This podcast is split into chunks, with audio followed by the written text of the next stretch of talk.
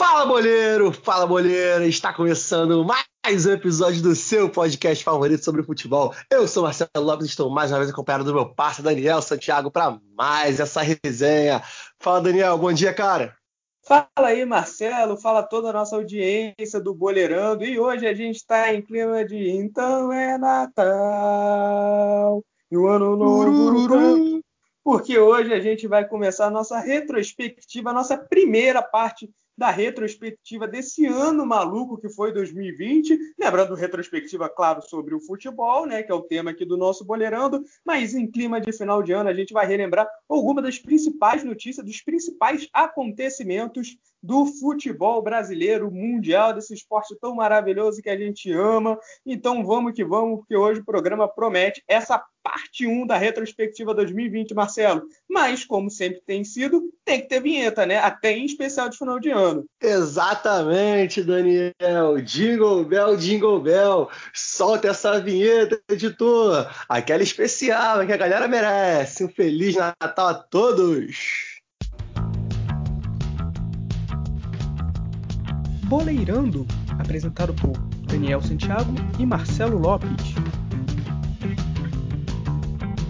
Então vamos que vamos, vou explicar aqui brevemente para vocês como é que vai ser esse nosso especial de final de ano, nossa retrospectiva. Nesse primeiro programa nós vamos relembrar né, notícias, assuntos, acontecimentos de janeiro a junho, né, os primeiros seis meses do ano, e depois, no nosso próximo dia 31, na próxima quinta-feira, né, último dia de 2020, vamos relembrar o resto né, de julho a dezembro, o que, que aconteceu aí nesse futebol maravilhoso, nesse esporte que a gente tanto ama. Então vamos logo tocar para janeiro, Marcelão.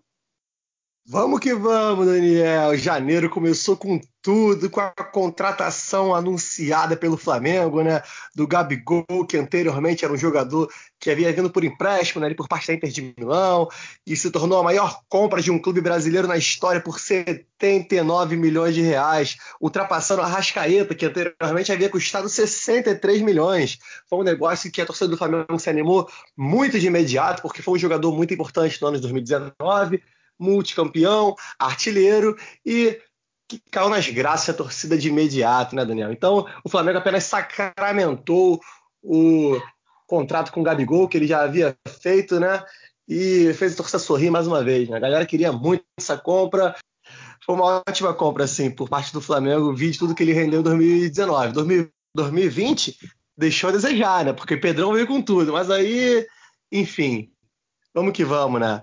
É claro, se o Flamengo estava nessa empolgação, né, vindo de um ano mágico como foi 2019, pelo menos o Campeonato Carioca não deu para assistir, né? Porque não sei se vocês lembram, mas a torcida do Flamengo teve que assistir o jogo pela rádio ou pela narração lá da Flá TV, só em áudio, porque o clube não se acertou com a Globo e acabou passando o Campeonato Carioca apenas em áudio, né? Não passou na TV, então a torcida do Mengão teve que ter esse, esse voltar às suas origens, né, para assistir um jogo em radinho, né? Ou então ali agora nos YouTube da vida que tem, tem tudo disponível. Então foi algo meio diferente, né? Não só a torcida do Flamengo, como as dos times que enfrentavam o Flamengo. Então teve até Fla-Flu que só foi passado para a rádio e só quem estava lá no estádio, né, nos aquele tom tempo é, passado que a gente podia ir no estádio, né? Parece até que foi no século passado, mas ah, só assim para a galera poder assistir o jogo realmente. Então foi uma loucura esse janeirão aí, começou com tudo para a torcida do Flamengo.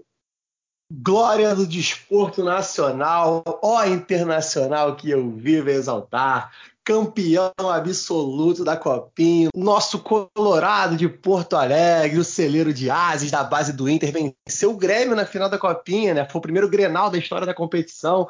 O Inter conseguiu derrotar o maior rival, levar esse título para casa e é um título que a torcida colorada gostou muito, gostou demais por ser em cima do rival e por ter revelado uma molecada boa que até hoje eles pedem para ter oportunidade no time titular, para jogar mais. Então, alô Abelão cheio de paixão. Vamos olhar por moleque aí, pô. Em fevereiro tem o quê? Tem carnaval, mas também tem Arigato Sayonara, porque o Honda foi anunciado pelo Botafogo logo no iníciozinho do mês, com um contrato até o final do ano, uma contratação que assim, em termos de mídia foi sensacional para o Botafogo, ganhou engajamento, ganhou seguidores, vendeu bastante camisa, mas em termos de futebol a gente sabe que o japonês deixou a desejar, mas enfim, ainda acredito no futebol do Honda, é um jogador com rodagem, jogador experiente, que já disputou Copas do Mundo, então tem tudo para, de repente, se renovar o contrato, dar certo ainda. Vamos ver o que vai ser do nosso Arigato Sayonara. Uma parte do Rio de Janeiro estava comemorando a vinda do Honda para a equipe do Botafogo, né? A outra parte do Rio de Janeiro estava comemorando o, o, a continuação de um ano que foi muito bom, né? O Flamengo, no, no mês de fevereiro, conseguiu conquistar a Supercopa do Brasil em cima do Atlético Paranaense. O jogo foi lá em Brasília, né, no Mané Garrincha. Jogo 3 a 0 para a equipe do Flamengo e também conquistou a Recopa Sul-Americana, né? O confronto entre o campeão da Libertadores, o campeão da Sul-Americana. O jogo foi contra o Independiente Del Valle, 2 a 2 lá no Equador e um outro 3 a 0 aqui no Rio de Janeiro. Então a torcida do Flamengo continuou 2020 comemorando como se fosse 2019, naquela época ainda com Jorge Jesus. Mas vamos logo tocar para março, né, Marcelo? E março veio com tudo, Daniel. Talvez o mês mais polêmico do nosso ano, vocês já vão saber por quê. Mas já começa com a troca que também foi polêmica, né? Do São Paulo indo para o Galo, após sair do Santos e recusar o Palmeiras. O São Paulo que a gente sabe, né? Que saiu do Santos pela porta de trás. Já era um treinador que estava muito identificado com a torcida, com os jogadores, mas enfim, problemas extracampo o influenciaram, né? O Santos vivia uma crise imensa. Quem vê o Santos hoje numa semifinal de Libertadores nem imaginava o que se passava na cabeça das pessoas em março, inclusive tem um apresentador aí que falou até que o Santos ia ser rebaixado. não falo quem, não falo quem. Mas vamos que vamos. Vou passar a bola pro Daniel para ele falar um pouco do bruxo. O bruxo, o bruxo, que bruxaria que ele fez lá em março, porque Ronaldinho Gaúcho o dono dos rolês aleatórios, o ministro supremo dos rolês aleatórios do Brasil, foi preso no Paraguai acusado de uso de passaportes falsos. Foi, ele foi preso junto com seu irmão Assis, né? Na investigação ali que as autoridades paraguaias concluíram que eles apresentaram passaportes falsos, passaportes paraguaios que eles teriam ganho de uma outra pessoa e estavam usando. Então, Ronaldinho Gaúcho e o seu irmão Assis foram presos lá no Paraguai em março, olha só que loucura, mais um rolê aleatório para o bruxo, hein, Marcelo? Pois é, e falando de Paraguai, né, vamos continuar no nosso continente sul-americano e falar do grandíssimo Boca Juniors, os chineses que foram campeões argentinos com Maradona de rival, né? Ali pelo ginásio de La Plata. E o gol do Carlitos Teves, o grandíssimo ídolo do Boca. Chegou ao 34 título nacional. O gigante argentino Boca Juniors. E falando em América do Sul, né, a gente tem que falar também um pouquinho de Libertadores, porque Grenal, teve Grenal na, na, Libertadores na fase de grupos e foi um Grenal totalmente atípico ou não, não sei, né? Porque ele terminou numa pancadaria generalizada, uma briga. O jogo mesmo foi 0 a 0 mas houve uma pancadaria no final que teve oito expulsões, né, uma confusão aí sem precedentes. Tava ali o Luciano, que hoje está na equipe do São Paulo, aí, liderança do Campeonato Brasileiro, estava lá no Grêmio, foi um dos pilares ali da briga, com o Edenilson, Caio Henrique, teve uma briga totalmente é, generalizada ali, e foi um Grenal que realmente vai ficar marcado na história todo Grenal é importante, né? mas um Grenal na Libertadores, do jeito que foi, realmente vai ficar marcado na história por todos os elementos dessa partida. E logo após o Grenal, quase que na mesma semana, o mundo foi pego de surpresa com a pandemia da Covid-19, o novo coronavírus. E assim, todos os esportes quase que simultaneamente foram paralisados e o futebol, infelizmente, né, acabou nos deixando por um tempo, a gente ficou bastante chateado, mas entendeu que era eminente, que era necessário e que era triste, né? A gente ficou bastante chateado e na expectativa dele voltar logo. Que saudade eu tava do futebol nessa época. E também, por causa da pandemia, acabamos tendo a notícia do adiamento das Olimpíadas. Né? Os Jogos Olímpicos, pela primeira vez na história, foram adiados. Ele queria acontecer em agosto de 2020, teve que ser levado para julho de 2021. Não sabemos se vai ocorrer mesmo nessa data, como vai estar todo esse processo aí da pandemia naquela época, nessa época que está sendo marcada, mas 2021 aí pode ter Olimpíadas aí pela primeira vez na história, as Olimpíadas de Tóquio foram adiadas e isso impacta o futebol também, né? Já que os, o futebol lá é disputado com as equipes sub-23, ano que vem será com sub-24, né? Para poder os jogadores que disputariam esse ano poder disputarem também ano que vem, mas foi algo muito importante que aconteceu aí para a história do esporte devido à pandemia da Covid-19. E em abril, meus amigos, tu vens, tu vens. Eu já escuto os teus sinais e você escuta os nossos programas, lives, rádio boleirando, porque nasceu. Nasceu o menino boleirando, esse que você vos escuta. E nós ficamos muito felizes, porque, como a gente veio comentar aqui, era um período muito difícil. A gente estava naquela expectativa de voltar ao futebol, mas ao mesmo tempo entendendo que era complicado naquele momento, naquele período da quarentena em que todo mundo estava saturado, estava chateado com tudo que estava acontecendo, não tinha muito o que fazer. Então arrumamos o que fazer, resolvemos falar de futebol de uma forma descontraída. Eu, um cara que nem sou da área do jornalismo, sou da educação física, me juntei com o Daniel, que é do jornalismo, deu muito certo. A gente de lá para cá gravou muitos programas, inclusive esse que você está escutando agora, e é um projeto que vai durar muito tempo ainda. O programa nem está acabando, mas já deixa gratidão a vocês, que sem vocês isso aqui não seria possível. Tamo junto, galera. O Boleirão nasceu em abril. Exatamente, nasceu em abril, estamos aí, vamos que vamos, vamos conquistando mais e mais.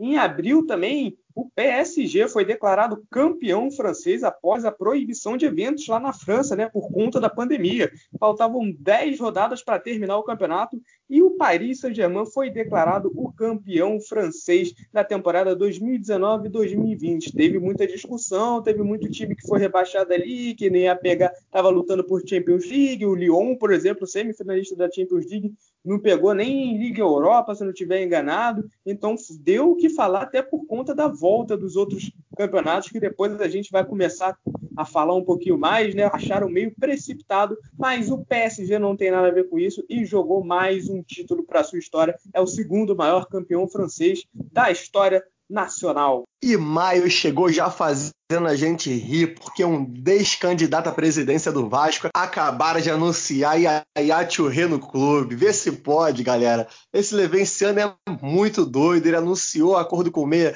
via redes sociais, né? Mas alguns dias depois os dois romperam um contrato de uma forma muito estranha, muito cômica, né? Como foi cômica toda a campanha desse lunático louco que achava que poderia ter capacidade de ser presidente do Vasco. Tá de sacanagem, Levenciano. O senhor é um brincalhão. Aí não dá, aí não dá, né? Mas no Rio de Janeiro teve ali a volta de uns momentos é, meio que românticos, um momento de reviver o passado, porque o Fluminense anunciou a volta do Fred, né? Do atacante Fred, que tinha saído do clube em 2016 ele que foi bicampeão brasileiro pelo clube, um dos maiores ídolos, né? Mas, além dessa volta, né, teve um desafio que ele propôs que foi totalmente fora do normal, né? Ele veio pedalando de Belo Horizonte para o Rio de Janeiro, foram mais 600 quilômetros, foram ali entre 4 e 5 dias de viagem com o Fred vindo pedalando desde Belo Horizonte até as Laranjeiras, né, estádio do Fluminense, para onde ele assinou o contrato. Então foi uma loucura, loucura. Que isso, Fred? Eu sei que você já fez uns gols de bicicleta, mas essa viagem aí foi totalmente fora do comum. Loucura, loucura, loucura, como diria Luciano Huck. E falando nisso, né? Falando em voltar o clube, voltar para suas origens. O futebol voltou, meus amigos. Pode comemorar, porque a gente comemorou muito nessa época, né, com todos os protocolos de segurança. Na Alemanha, o futebol voltou depois de 66 dias de paralisação e com um jogo bom, né, um Borussia Schalke, Haalandinho ali, jogando muito novamente, nosso menino, e a gente voltou a sorrir novamente. Mas, claro, a preocupação ainda existia porque o vírus estava iminente, mas muito feliz com a volta do futebol. Foi um marco muito bom para esse ano. E com os campeonatos europeus voltando, né? Aos poucos veio o alemão, veio o espanhol, veio o inglês, né? Todos os campeonatos europeus ali estavam voltando. O futebol brasileiro ainda estava meio parado, ensaiando uma volta em alguns lugares. mas o Liverpool não tem nada a ver com isso, e o Liverpool, que já vinha fazendo uma baita, de, uma baita campanha na Premier League, conseguiu sacramentar o título de vez e pela primeira vez conquistou a Premier League, né? E chegou ao seu 19 título inglês, né? O Liverpool que não ganhava um campeonato inglês desde a, de 1990, né? Na época que era só campeonato inglês, né? Quando se tornou Premier League em 92, a partir dali o Liverpool nunca tinha ganho, né? Então o Liverpool com uma campanha sensacional no comando de Klopp, que conseguiu faturar nada mais, nada menos que 99 pontos no campeonato inteiro. O Liverpool conseguiu erguer a taça e levar lá para, os, para a cidade, uma alegria que já não levava há anos e anos. Tinha conquistado Champions League, Copas e tal, mas o campeonato inglês não vinha. Esse ano veio e o Liverpool levou a taça para casa, Marcelo. Sou louco por tri, 50 anos do tri da seleção brasileira, aquele esquadrão mágico que encantou o mundo em 1970 lá no México. Talvez a maior seleção de todos os tempos, na minha opinião, é a maior, né? Tem galera que contesta, fala que é 82 ali, que não ganhou nada. Mas enfim, né? Cada um com a sua opinião. Eu acho que é de 70, fez 50 anos e mereceu todas as justas homenagens, inclusive que a gente fez aqui também, a gente fez post a gente tentou da melhor forma possível homenagear, como eu falei, esse esquadrão que foi a seleção de 70 com muitos e muitos craques. É uma seleção que tinha de 4 a 5 camisas 10 em seus clubes. Isso aí é uma raridade, nunca mais vai existir no mundo, lança no Brasil. 50 anos do Tri, seleção brasileira quando era seleção brasileira. Entende? E esse ano de 2020 foi um ano cheio de aniversários de datas cheias aí, né? 50 anos do Tri. E tivemos os 70 anos do Maraca, do Maracanã. Olha, cara, que saudade do Maracanã. Tô sem poder ir lá no Maraca desde março. O estádio que eu aprendi a amar e tô sempre ali desde 2003, desde meus 5 anos de idade. Completou 70 anos esse ano não pode ter um aniversário ali, né, com muitas pessoas dentro, mas teve todas as memórias, todos os feitos, né? Maracanã é o estádio que carrega os maiores públicos da história do futebol. Tem o maior público da história de futebol, aquele Brasil e Uruguai tão doloroso para a gente da Copa de 50, né? O Maracanaço, mas que estiveram presentes 199 mil pessoas, né? Então o Maraca, esse estádio belo, lindo, a casa do futebol, não só carioca, como o futebol brasileiro, que o mundial, palco de duas finais de Copa do Mundo, palco de cracassos como Garrincha, Pelé, Zico, Rivelino, então palco que já viu milhares de, de, finais de campeonato brasileiro, viu o Pelé fazendo mil gols, viu o Santos sendo campeão mundial, o Flamengo sendo campeão brasileiro e todas as glórias que os clubes brasileiros, de alguns clubes brasileiros, conseguiram ter dentro dele. Então, 70 anos do nosso Maracanã, do nosso estádio jornalista Mário Filho, Estamos junto aí, Maraca, e que a gente possa voltar o quanto antes para ele. Que saudade que eu tô do Maracanã, Marcelo. Que saudade. Também tô com muita saudade do Maraca. E falando em saudade, né, o futebol finalmente voltaram no Brasil, com muita polêmica aqui no Rio. No jogo entre Flamengo e Bangu pelo Cariocão, que muita gente chamou de Covidão na época, né, em junho a doença estava no, dos seus maiores picos né, aqui no Brasil, muita gente morrendo, sem vagas em leitos, inclusive tinha um leito do lado lá do Maracanã, né? Enfim, um hospital de campanha, né, que eles chamaram na época. Então é muito complicado, né? A gente parar para analisar naquele momento, a gente veio da nossa opinião sendo contrária, enfim, durante nossas lives ali que estava rolando, até nos podcasts que a gente chegou a comentar, enfim, foi bastante polêmico. E o que marcou essa polêmica também foi a questão das transmissões, né, que realmente, que a gente também comentou aqui no programa, Daniel citou ali em cima, a questão da rádio, e dessa vez eles inovaram, fizeram lives em plataformas como MyCudio, YouTube, e os clubes acabaram se revolucionando nesse sentido, deu muito certo, né? Milhões de views, muito engajamento, foi um acerto nessa pandemia, né? Nesse caso para os clubes as lives. E já que está falando de transmissão, né, algo que deu que falar foi ali a, a MP 984, né, a lei conhecida como Lei do Mandante, que o presidente assinou a medida provisória que dava o direito de transmissão ao mandante da partida e não aos dois clubes, né? Porque como é que funcionava essa divisão aí de direito de transmissão? Os dois clubes tinham que assinar com a empresa que ia passar no jogo. Então, por exemplo, se você vai assinar o, se a Globo contrata o Campeonato Carioca, ela só pode transmitir se tanto, sei lá, Flamengo e Macaé, ela só pode transmitir Flamengo e Macaé se os dois clubes tiverem assinado com ela. E essa medida provisória dava direito, né, é, apenas ao mandante, né? Então, se a, a transmissora, né, se a TV ali, a rádio, seja lá o que for, tivesse o direito, tivesse é, comprado o direito do mandante, né, no caso do time que está jogando em casa, ali ele já poderia é, conseguir transmitir, né? Isso deu muito o que falar porque essa decisão aconteceu após a visita do presidente do Flamengo ao presidente do Brasil, né? Então deu muito o que falar porque naquela época era aquela coisa, né? Que a, o Flamengo estava rompido com a Globo, né? O, o Cariocão não estava passando, os jogos do Flamengo não estavam passando no, na Globo por conta disso e deu todo um entrave porque tinha um contrato de exclusividade da Globo e a Globo se sentiu lesada, acabou rescindindo o contrato e deu o que falar depois para o Brasileirão também, porque, por exemplo, o Atlético Paranaense não tem contrato com o Premier né, para passar os seus jogos no pay-per-view e aí começou a transmitir seus jogos no seu próprio aplicativo né, para os seus sócios. Então deu muito o que falar essa medida provisória, que acabou depois caindo, né, porque ela tem um tempo para ser votada pelo Congresso Nacional acabou não sendo votada, aí é, caiu, né? Então hoje os direitos de transmissão estão como sempre foi aí, que está lá na lei Pelé, os dois clubes têm que assinar com a, a transmissora, né, com a empresa que vai transmitir o jogo, mas foi algo que deu muito o que falar, né? Muita gente a favor, muita gente contra, e a gente foi até tema disso aqui, né? A gente explicar um pouquinho como é que funciona as transmissões mundo afora. Então, isso tudo, né, Marcelo? Só isso tudo, né? Só isso. Coisa pra caramba aconteceu, e tem muito mais coisa que aconteceu que não entrou nessa nossa primeira parte. Isso tudo aconteceu só no primeiro semestre do, do ano de 2020. Que loucura, né, Marcelo? Loucura, loucura, loucura, bicho. realmente, irmão, realmente aconteceu tudo isso, um intervalo de apenas seis meses, foi um ano muito intenso para todo mundo, não só no futebol, como na vida de modo geral, né? Então a gente tem muita coisa para falar ainda, estamos chegando, infelizmente, ao final da nossa primeira parte da retrospectiva de 2020 do Boleirando. Então eu já quero agradecer a você que vem nos acompanhando. Aguarde o programa de semana que vem, que também tem imperdível, tem muito assunto, talvez até mais assuntos do que teve nesse programa da primeira parte, né? Porque teve mais jogos, né? A volta dos campeonatos de forma in loco mesmo. Então, Vamos que vamos, galera. Tamo junto. E hoje vai ser diferente, porque eu não vou fazer, falar aqui o apito final do Boleirando de hoje, não, porque é o apito do final do primeiro tempo. Então lá vem o apitão aí, Marcelo. E foi isso, galera. Essa foi a primeira parte da nossa retrospectiva do ano de 2020. Para você aí que está no dia 24 de dezembro, né? A gente está lançando esse podcast aí na véspera de Natal. Quando você for se reunir com a sua família, põe aí na TV. Meu aniversário!